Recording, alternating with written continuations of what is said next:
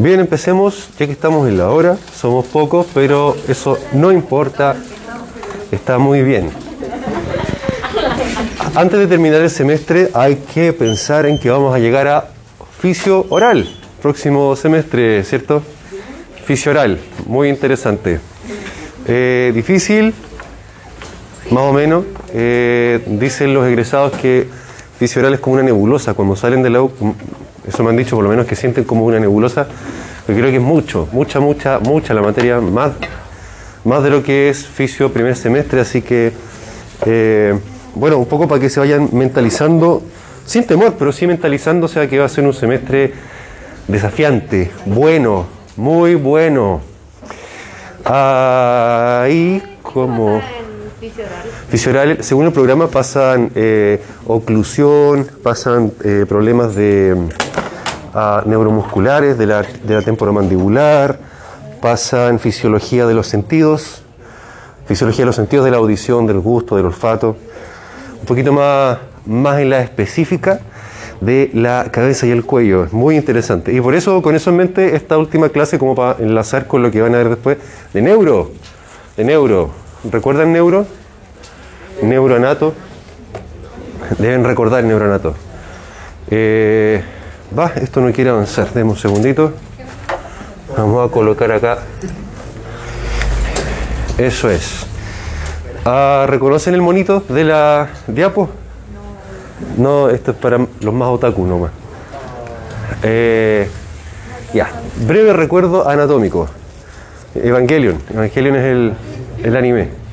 Ese año habían hartos otakus en la clase, así que, así que me fui en esa, ese año. Eh, y las diapos quedaron buenas, así que las sigo usando. Ah, bueno, vamos recordando un poquito de neuroanato, ¿les parece? Vamos mentalizándonos en lo que era neuroanato. Recordemos que hay un sistema nervioso central y uno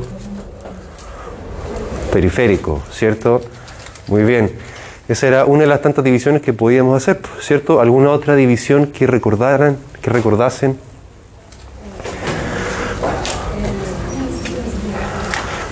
Lo más obvio es decir, decir eh, sistema nervioso central y periférico, ¿cierto? Lo más evidente, pero hay, había más. Ya, sí, pero eso ya entrando como a, a ver una parte del sistema que podríamos clasificar, por ejemplo, la, las señales eh, voluntarias, las somáticas, de las autonómicas, y ahí aparecía el sistema nervioso autónomo, ¿cierto? Que tenía el simpático y el parasimpático, ¿cierto? Muy bien, muy bien. Ahora vámonos a la cabeza. ¿Cómo se llama aquello que está dentro del cráneo? Encéfalo, ¿cierto? Muy bien. Y el encéfalo se componía de. ¿Ah? ¿Cómo? eh, se componía del cerebro, el tronco encefálico, el cerebelo. Y el cerebro a su vez tenía los hemisferios, ¿cierto? Teníamos uno izquierdo, uno derecho separadas por una gran cisura media, eh, unidos ambos por un cuerpo calloso, que está constituido por sustancia blanca. Recordemos que la sustancia blanca son... Sí, es una parte de la neurona. Eh, sí, podría ser. Los axones, los axones, dendritas, muy bien. Las conexiones, las conexiones entre neuronas, en tanto que la sustancia gris era la era el conjunto de la sustancia gris era el conjunto de las eso sí, los cuerpos neuronales, los somas, los somas de las neuronas, muy bien. Eh, la corteza eh, o sustancia gris de unos 2 a 3 milímetros de espesor, presenta numerosos pliegues que forman las circunvoluciones. Recordarán que eh, cada una de las circunvoluciones tenía una función. Había una circunvolución que era el área del lenguaje, el, área, el área premotora, etcétera, etcétera. Eh, pero a grandes rasgos teníamos los cuatro grandes lóbulos de los cuales se, se subdividía el hemisferio, ¿cierto? El lóbulo frontal, lóbulo parietal, lóbulo temporal y lóbulo occipital. ¿Se acuerdan las funciones de cada cual? ¿Qué función? ¿Cuál? El temporal. Sí, muy bien, muy bien. ¿Qué más? El, el visual, justamente la función visual. Y el frontal, ¿qué había en el frontal? Algo muy importante para el aprendizaje. ¿Mm? La memoria, sí, en gran parte de la memoria, una parte de la memoria, eh, la conciencia, la concentración, las funciones motoras también. ¿Se acuerdan? Y en el parietal, ¿qué había?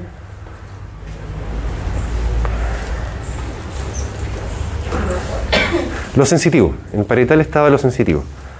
En el parietal estaba la función sensitiva. Vámonos para adentro, estaba la sustancia gris por fuera y por dentro estaba la sustancia blanca. Y la sustancia blanca se componía de, o por lo menos se reconoce entre subestructuras, la cápsula interna, la cápsula externa y la cápsula extrema. ¿Se acuerdan? ¿Sí o no? Eso que está ahí al centro, donde el conjunto de acciones que estaba más adentro era la cápsula interna. ¿Sí? Y también estaba la cápsula externa, que era la que estaba ahí, chiquitita, y la externa, perdón, la extrema era esa de ahí. ¿Se acuerdan? ¿Sí? ¿Sí? ¿No? ¿Sí? Bien, el cuerpo calloso, a su vez, también una estructura de conexión, ¿cierto? Formado por muchos axones que conectan un hemisferio con el otro. ¿Vamos bien hasta ahora? Nada muy difícil. Nada muy difícil, ¿cierto? Cosas que ya sabemos de neuronato. El diencéfalo, alguien por ahí mencionó el diencéfalo. ¿Quién había sido? Alguien lo, lo mencionó. ¿Qué era el diencéfalo? ¿De qué se componía?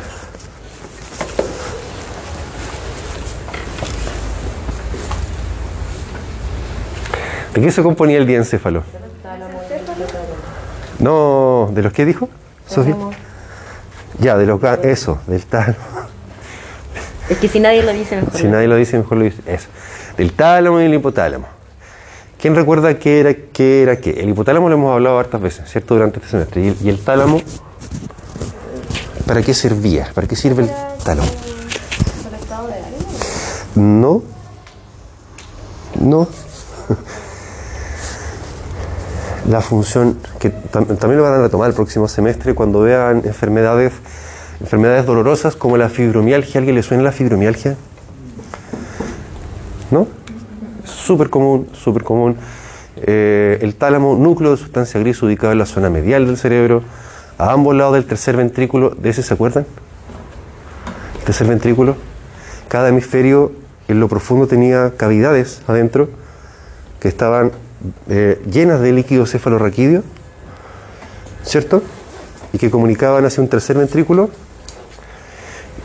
que es el que está, digamos, debajito del tálamo, y ese tercer ventrículo comunicaba hacia abajo con el cuarto ventrículo, que es el que estaba entre el tronco y el cerebelo. ¿Se acuerdan?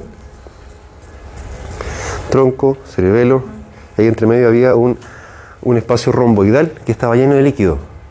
¿Lo recuerdan? Bueno, el tálamo es el centro de integración de señales sensoriales. Eh, si hay enfermedades que de hecho las van a ver el, próximo semestre, el próximo año, donde está alterada el procesamiento de las señales sensoriales, digamos, a nivel del tálamo, van a desarrollarse problemas de sensibilidad, de dolor que se origina a este nivel, no porque haya alguna estructura lesionada, ni nervios inflamados, ni nervios rotos, etc. Y el hipotálamo, el que está debajo del tálamo, ¿cierto? Que eh, se encarga de la regulación de funciones viscerales, funciones como la homeostasis, la termorregulación, el ciclo, sueño vigila, control endocrinológico que ya hemos hablado la última semana, incluso las funciones sexual, la en parte la función del apetito, etcétera, etcétera. Hipotálamo. Hipotálamo, ¿cierto? Un conjunto de núcleos similar al tálamo, pero es más deforme. Ah, los ganglios de la base, ¿se acuerdan de estos? ¿Y qué función cumplían?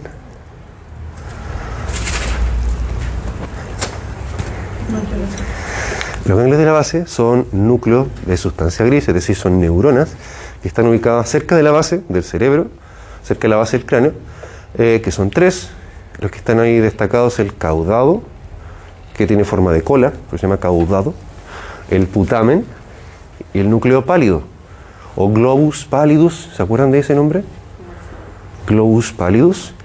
Eh, estos dos últimos en conjunto se les llama lenticular, núcleo lenticular, como rareza anatómica. Eh, en estos núcleos se procesan señales motoras, pero señales motoras eh, más bien automáticas, viscerales. Esto es lo que uno entrena cuando entrena, no sé, un gesto motor del fútbol o del handball o de cualquier cosa, o un bailarín que tiene entrenado los ganglios de la base, o un odontólogo que está entrenado en hacer un movimiento casi automático cuando tiene que hacer una exodoncia, una sutura, un procedimiento cualquiera que sea. Eh, la masticación, ¿por qué no? La masticación puede que esté, eh, eh, ¿cómo, decirlo? Que esté integrada a ese nivel, siendo un acto motor automático, ¿no? lo vamos adquiriendo conforme vamos madurando, la guagua va aprendiendo a comer, digamos, casi de forma espontánea, no espontánea, pero va desarrollando la habilidad, ¿cierto?, para coordinarse con la deglución, ¿cierto? El tronco cefálico venía debajito del cerebro, ¿cierto? De neuronato. ¿De qué se componía el tronco encefálico?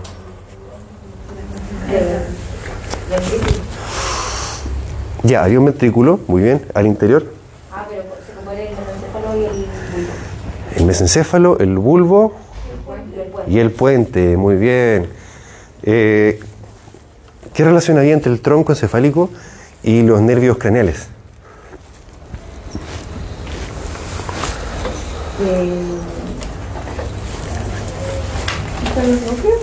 Ahí están los núcleos, muy bien. Los orígenes reales, también se le llama los orígenes reales de los nervios craneales, ¿cierto? ¿Se acuerdan que había un origen real y un origen aparente? Muy bien. Como nos enseñaba la profe Norma. Muy bien. Troncocefálico entonces componía de tres, eh, tres segmentos que, eh, digamos, su nombre, su nombre antiguo, por así decirlo, todas empiezan con me. Mesencéfalo, metencéfalo y mielencéfalo. Como para, no sé si les sirve para recordarlo, pero se los comento. Mesencéfalo significa cerebro medio. Está al, medio del, del, cerebro. Mesencéfalo. Metencéfalo significa cerebro de transición, meta, ¿no? Metaencéfalo. Y mielencéfalo, porque mielos significa médula. Entonces la parte del tronco que está en relación a la médula, a la médula espinal. Eh, mesencéfalo, ahí encontramos los nervios canales 3 y 4. ¿Cuál era el 3? ¿Cómo se llama el tercero? El nervio craneal 3, ¿cómo se llama? Oculomotor. ¿Cuánto? Con apellido. No, no, como que hay nomás. Oculomotor común. Oculomotor común. El cuarto, ¿cómo se llama? El troclear, también llamado patético. ¿Cierto? Los tubérculos cuadrigéminos, núcleo rojo, sustancia negra. Esta es la sustancia que se daña cuando tenemos Parkinson. A este nivel es donde, donde se origina la enfermedad de Parkinson. Protuberancia anular o puente de Barolio, también llamado metencéfalo. Aquí están los núcleos motor del quinto. ¿Cuál era el quinto? Trigémino, muy bien. El sexto, abducens o también llamado oculomotor externo.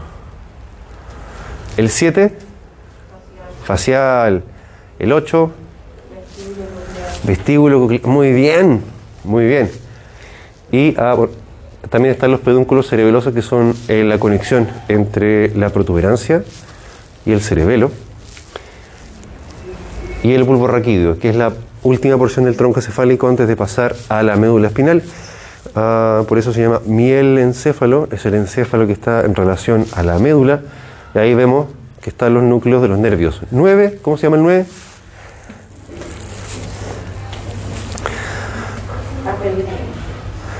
El 9, vamos. ¿Con qué letra? Con G. Glosofaringio, muy bien. El 10, el vago, también llamado neumogástrico. Neumogástrico. Obsoletos, como diría. Están obsoletos, sí, pero igual siempre es bueno tenerlo en mente porque eh, uno siempre escucha de colegas mayores, quizás. Eh, el, el 11, ¿cuál es el 11? El accesorio. Accesorio o espinal, también. Y el 12, El, hipogloso. hipogloso, alias hipogloso mayor. También se le llama así. Y el 6, ¿ah? Abducens o oculo- u oculomotor externo. ¿Cuál?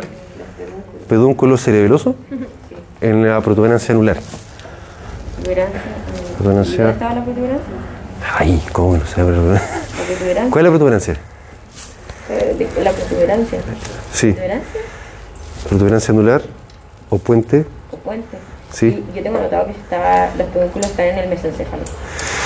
Pedúnculos cerebrales, sí. Ah, Pies y estos son cerebelosos. Cerebelosos, justamente. Eh, ve, por eso es bueno saberse, digamos, varios sinónimos, sinónimos, porque uno, de más que uno se, se- se confunde. Eh, pedúnculos o pies cerebrales, mesencéfalo. Abajo, por la protuberancia anular o puente de Barolio, están los pedúnculos cerebelosos que conectan con el cerebelo.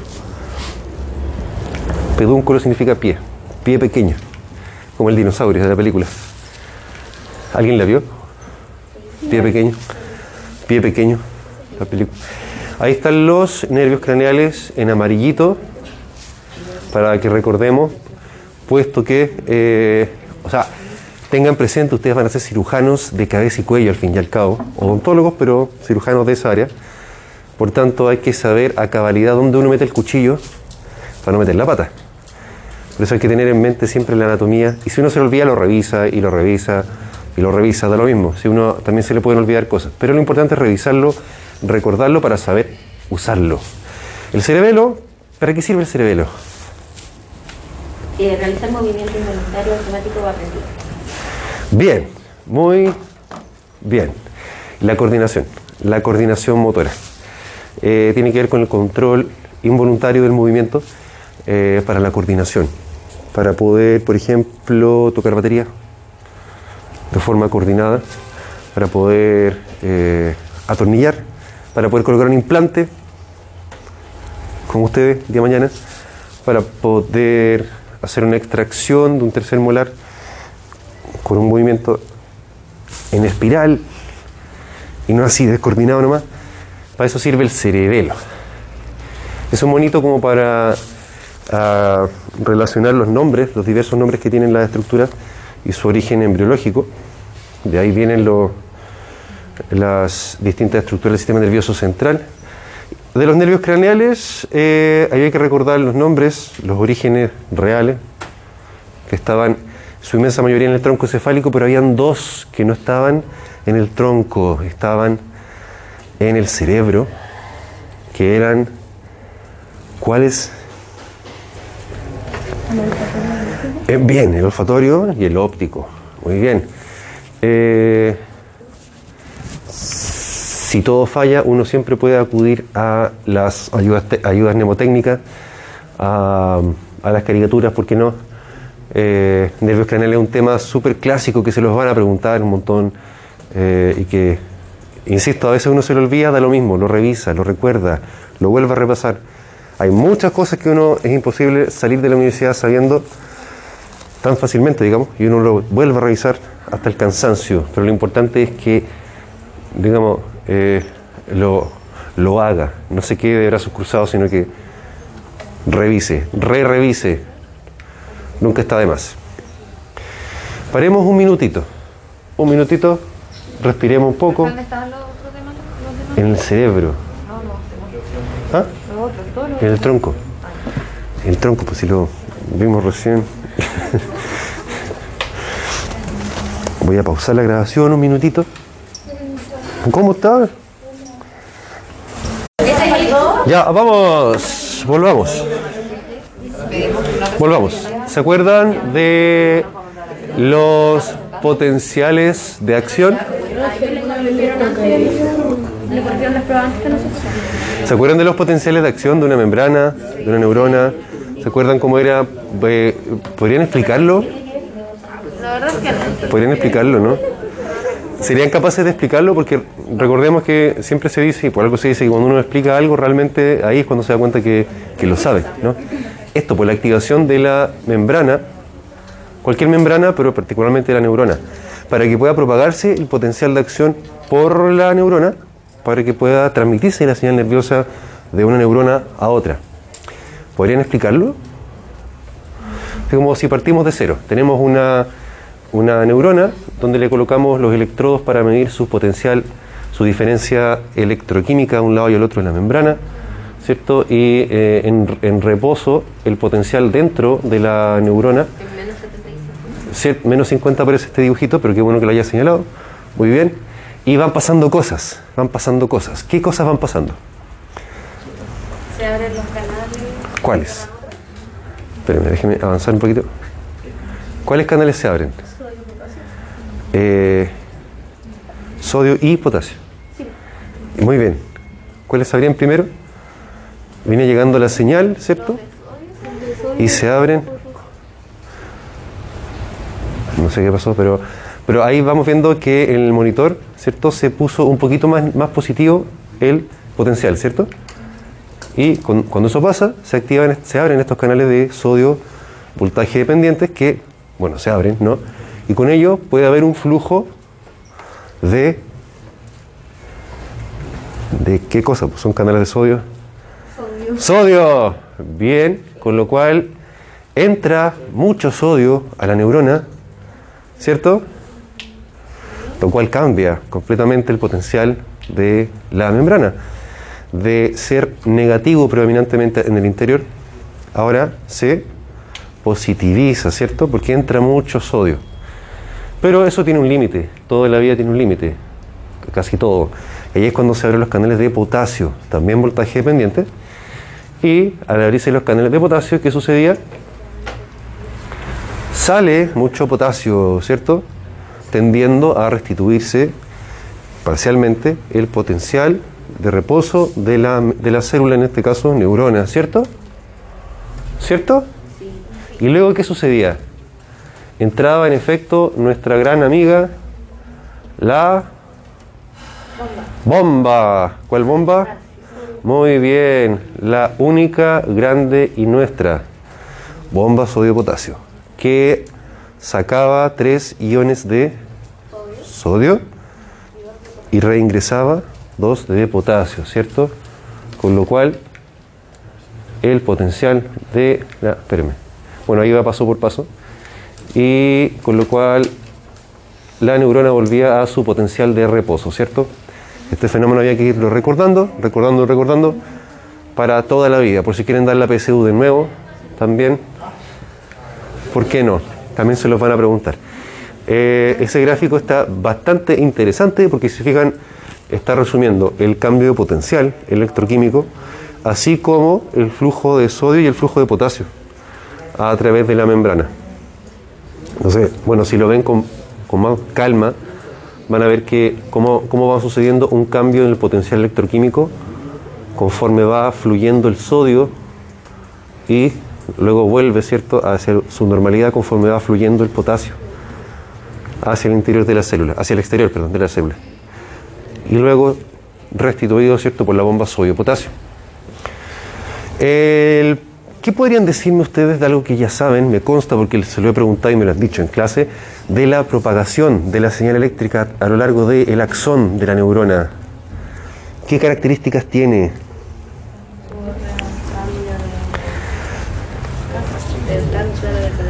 Sí, muy bien, va cambiando la polaridad. ¿Qué más?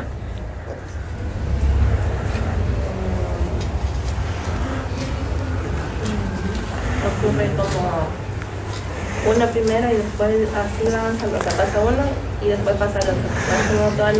Tiempo. Bien, muy bien, muy bien. Va por segmentos, ¿cierto? No es, ah, es todo o nada porque tiene que pasar el umbral para que se active y se propague, pero no es todo o nada, entre comillas, en términos de que se activa completamente la membrana, sino que necesariamente va de un lado al otro, ¿cierto? Desde un polo de la célula hacia el otro, desde el axón, perdón, de la- desde el soma hacia el axón, desde la neurona hacia la sinapsis, ¿cierto?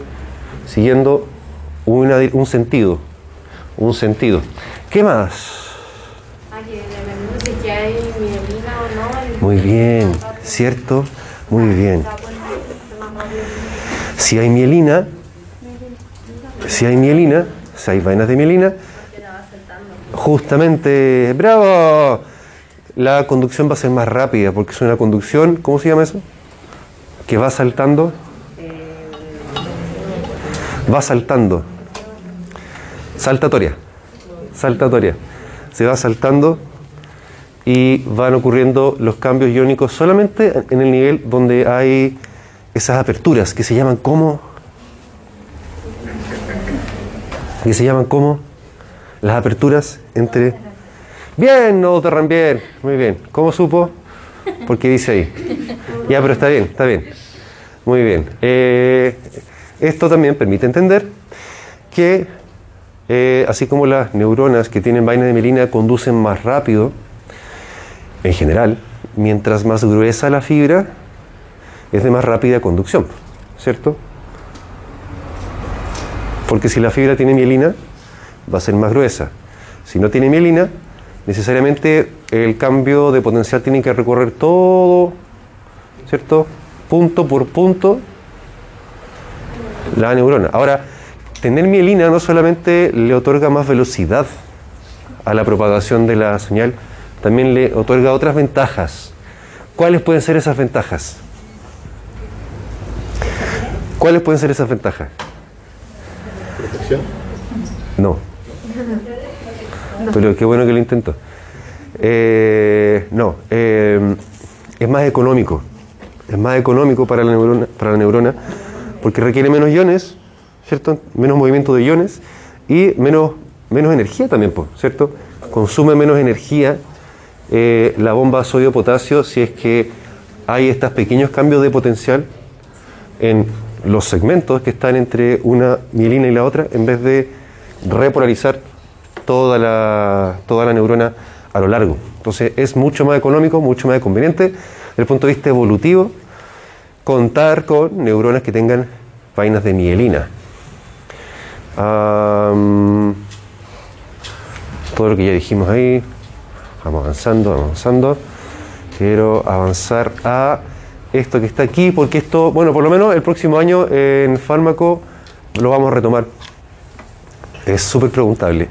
Los tipos de fibra. Los tipos de fibra en el sistema nervioso central, eh, de acuerdo al tipo, van a transmitir señales distintas. Si son motoras, si son sensitivas o si son autonómicas. ¿Cuáles eran las señales autonómicas?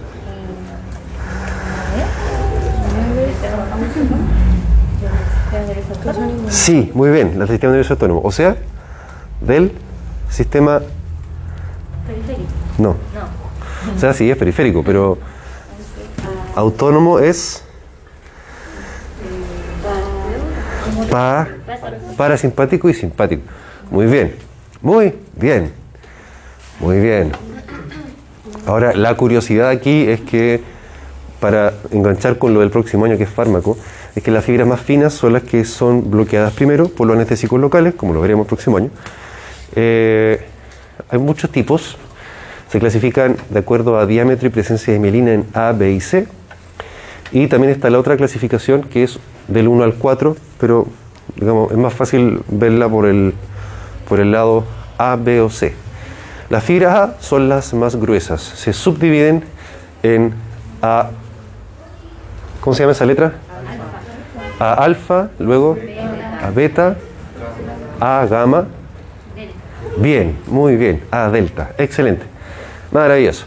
Cada una de ellas tiene distinto diámetro, distintas eh, señales que a su vez transmiten, si bien son de predominio motor, igual pueden transmitir eh, el, caso de la última, las A delta, que transmiten eh, dolor agudo, temperatura fría y tacto, presión, grueso. Esto es bien importante cuando se entra a abordar pacientes con problemas dolorosos de la articulación temporomandibular o la misma fibromialgia que fue la que mencionamos hace un rato, donde a lo mejor dependiendo del nervio que uno pueda bloquear, podrá eh, calmar algún tipo de síntoma ¿no? que tenga la persona. Muchas cositas que van a ver el próximo semestre en fisio oral. Las fibras tipo B son un poquito más finitas, fibras levemente mirinizadas encargadas de formación autonómica, es decir, sistema autónomo, es decir, simpático, sobre todo simpático, muy bien, y las fibras tipo C, eh, las fibras más finitas, las fibras que transmiten dolor sordo, sordo mal caracterizado, dolor, por ejemplo, ¿Alguien ha tenido experiencia, algún familiar o conocido con cáncer? Que, tienen, que tengan dolor así continuo, que está siempre presente y no lo suelta, no lo suelta. Eso es un dolor sordo, no es un dolor agudo como que me pegué, ¡ay! Sino que es un dolor que persiste en el tiempo. Continuo. Uh, estas son las fibras que, como dije hace un rato, se bloquean con los anestésicos locales y que son reinteresantes de tener en consideración, porque cuando tengan ustedes pacientes con tumores de la cavidad oral o de la cabeza y cuello, y tengan que tratarlos con morfina, por ejemplo, por dolores crónicos, eh, hay que saberlo, hay que tener todo esto en mente. Ah, el refuerzo visual para asociarlo con fibras gruesas, fibras medias, fibras finitas, las tipo C, las que transmiten el dolor. Ah, más imágenes. Si alguien, o si yo les pidiese cómo ocurre la sinapsis, ¿alguien me lo podría describir? Ayudándonos de... Espérenme. Ahora sí, de esta esquemita. Está fácil porque va paso por paso, del 1 al 7. Recordando que esta es una sinapsis química, ¿cierto? Porque también estaba la sinapsis eléctrica, muy bien. En este caso una sinapsis química. ¿Cómo, ¿Qué podría describírmela? Paso por paso. Va, con torpedo incluso. ¿Quién podría describírmela?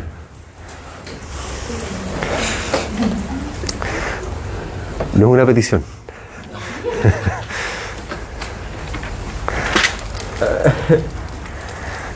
Va con torpedo, así que va con torpedo, así que ya, eso, a ver, póngase, póngase de pie, doctora.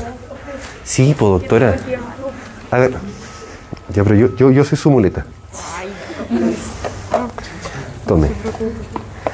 Tome. No, pero, estoy bien ¿Segura? Sí.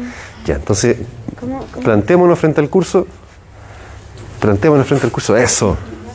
Muy bien. y vamos paso por paso, eso. ¿Cómo se indica? No, con el, con el de arriba. Ah. Con el de arriba. Eso. Ya. a ver. ahí el potencial de acción llega al terminal presináptico. Eh, luego eh, estos se depolarizan y se abren los, los canales eh, para que entre el calcio a la neurona. Eh, después. No, alcanzo a leer el calcio hace que se liberen los neurotransmisores a través de ciclo. Muy bien, el calcio, un gran segundo mensajero. Hemos hablado harto del calcio. Compañera. Eh, después los neurotransmisores se unen a los receptores. Bien. La, Bien. Eh, luego se abren y cierran los canales eh, gracias a eh, los cambios en la en el potencial de la membrana postsináptica. Muy bien. Luego el potencial de acción se propaga a la siguiente célula. Se propaga, ¿cierto? Sigue avanzando la eh, señal. Y finalmente el neurotransmisor eh, se inactiva o se eh, transporta como de vuelta al terminal. Presente. Bien, traducción simultánea. Bravo. Excelente. Muchísimas gracias. Muy bien. Muy bien, sin temor. Muy bien. Ah, bueno, destacar que el paso 7 siempre como que se nos olvida, pero hay que recordar que el neurotransmisor cuando se libera a la sinapsis debe ser retirado, ya sea metabolizado, eliminado o reabsorbido, reabsorbido para evitar en el fondo que no haya una sobre, sobreestimulación de la neurona posináptica. Sería muy poco favorable porque se va generando resistencia conforme se va activando la señal y eh, no es evolutivo finalmente. O sea, la, todos nuestros actos neurológicos van ocurriendo por una serie de activaciones, inactivaciones, estimulaciones, inhibiciones de un montón de circuitos súper complejo, súper complejo. Eh, así que hay que recordar que junto con que llegue la señal, entre el calcio, se abran las vesículas sinápticas, también hay que acordarse que el neurotransmisor tiene que salir, tiene que salir de, de ahí. Muy bien.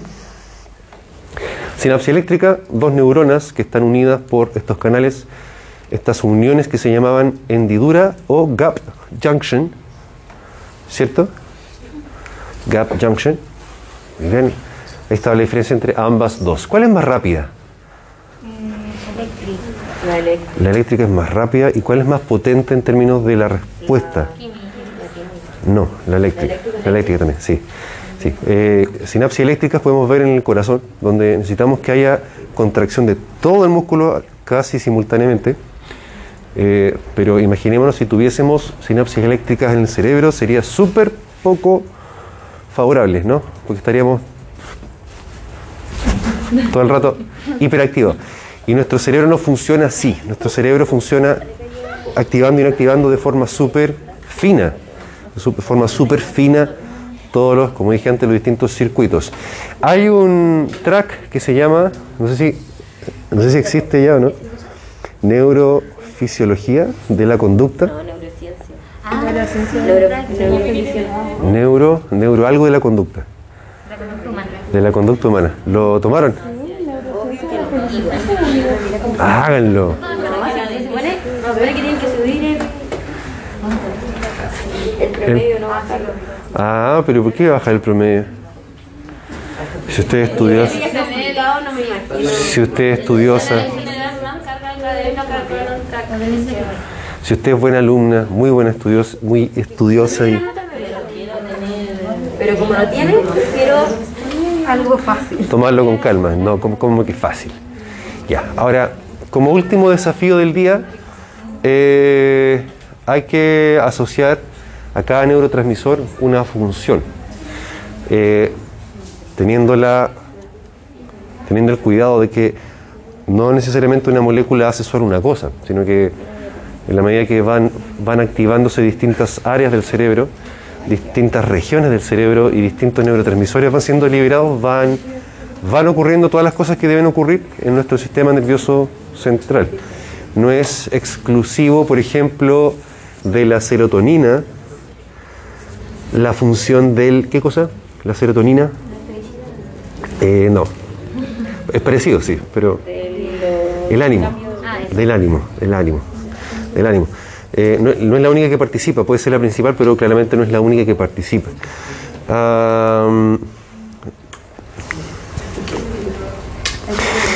Ahí hay varios nombres y varias moléculas, y yo sé que más de alguno de ustedes les suena. Por ejemplo, la número uno se llama acetilcolina, la más abundante, el neurotransmisor más abundante del sistema nervioso central. Eh, después aparece el GABA. ¿Les suena el GABA? Ácido gamma amino butírico, GABA.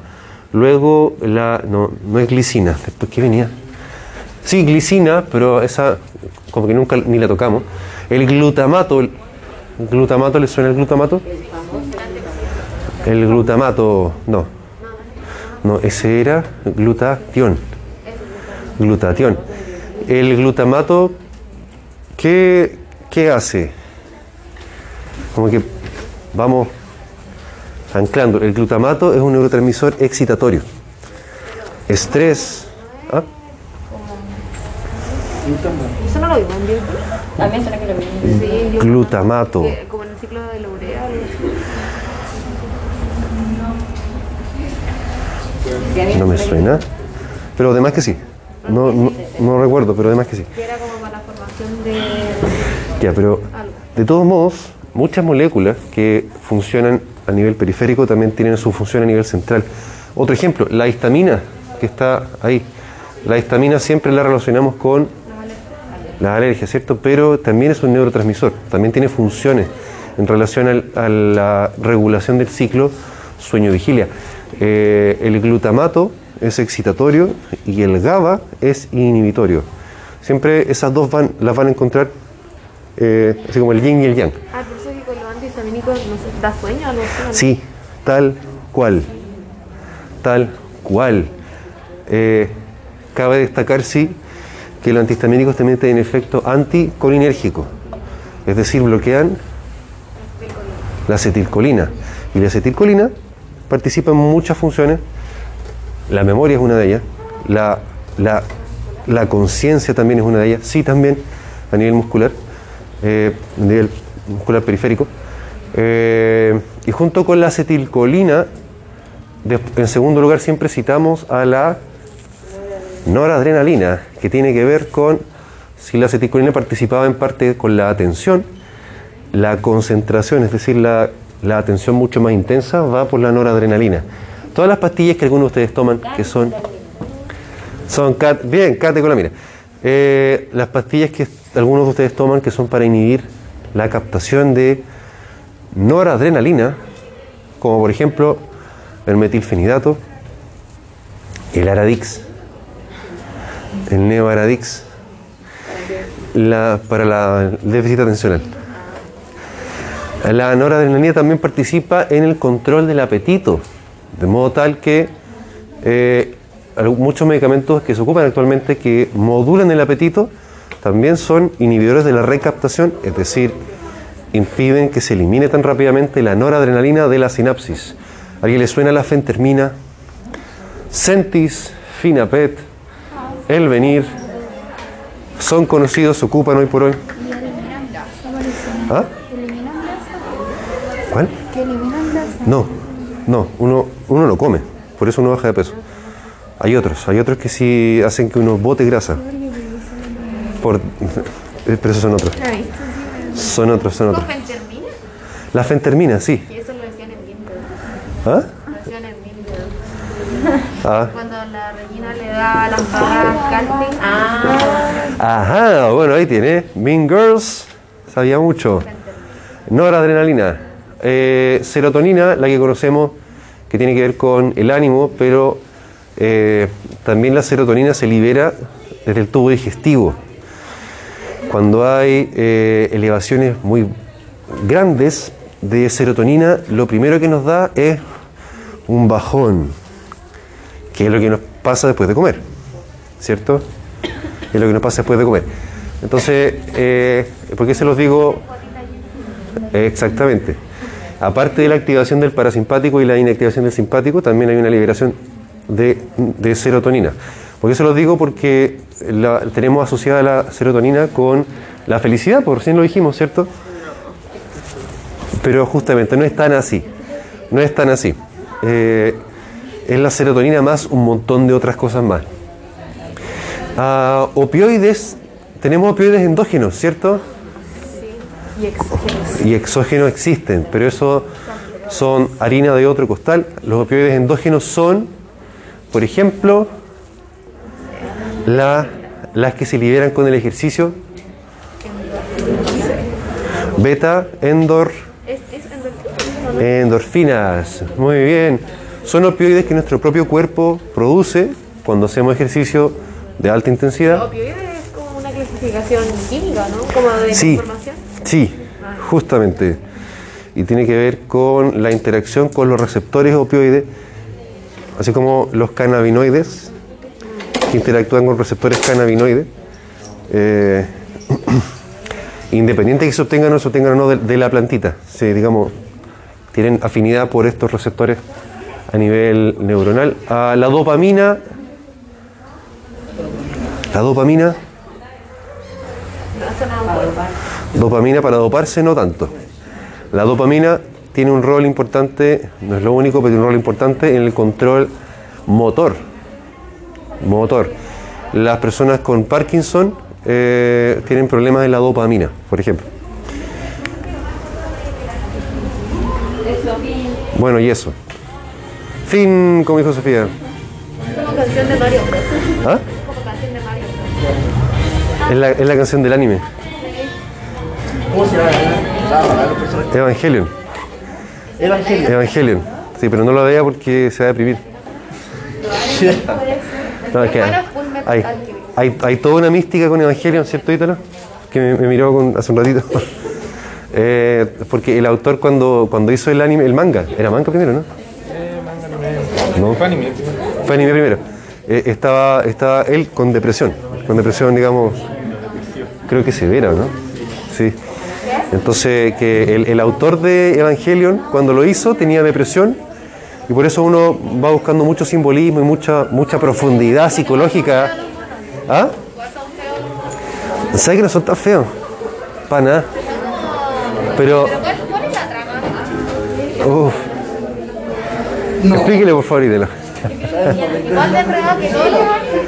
No, no, para nada, para nada. Es que tiene una trama súper simple. Y después cuando te pones a mirar y lo ves de nuevo, está ahí, ahí está en la profunda. Y tiene, Tiene mucho simbolismo, tiene muchas analogías. eh, explica muchos trastornos también dentro del trastorno psicológico. Sí, no, y, a- y además el, el simbolismo eh, cristiano. No, usaba muchas referencias bíblicas, digamos, pero, pero el tipo la, la, la- la usaba para, como para un poco sanarse, ¿cierto? Un poco sanarse o... Porque creo que había, había pasado por un quiebre, una serie de cosas. Súper, súper interesante, súper interesante. Martín, dígame. Sí. Nos vemos, que esté muy bien. Oye, en el, en la- en el video que mostró las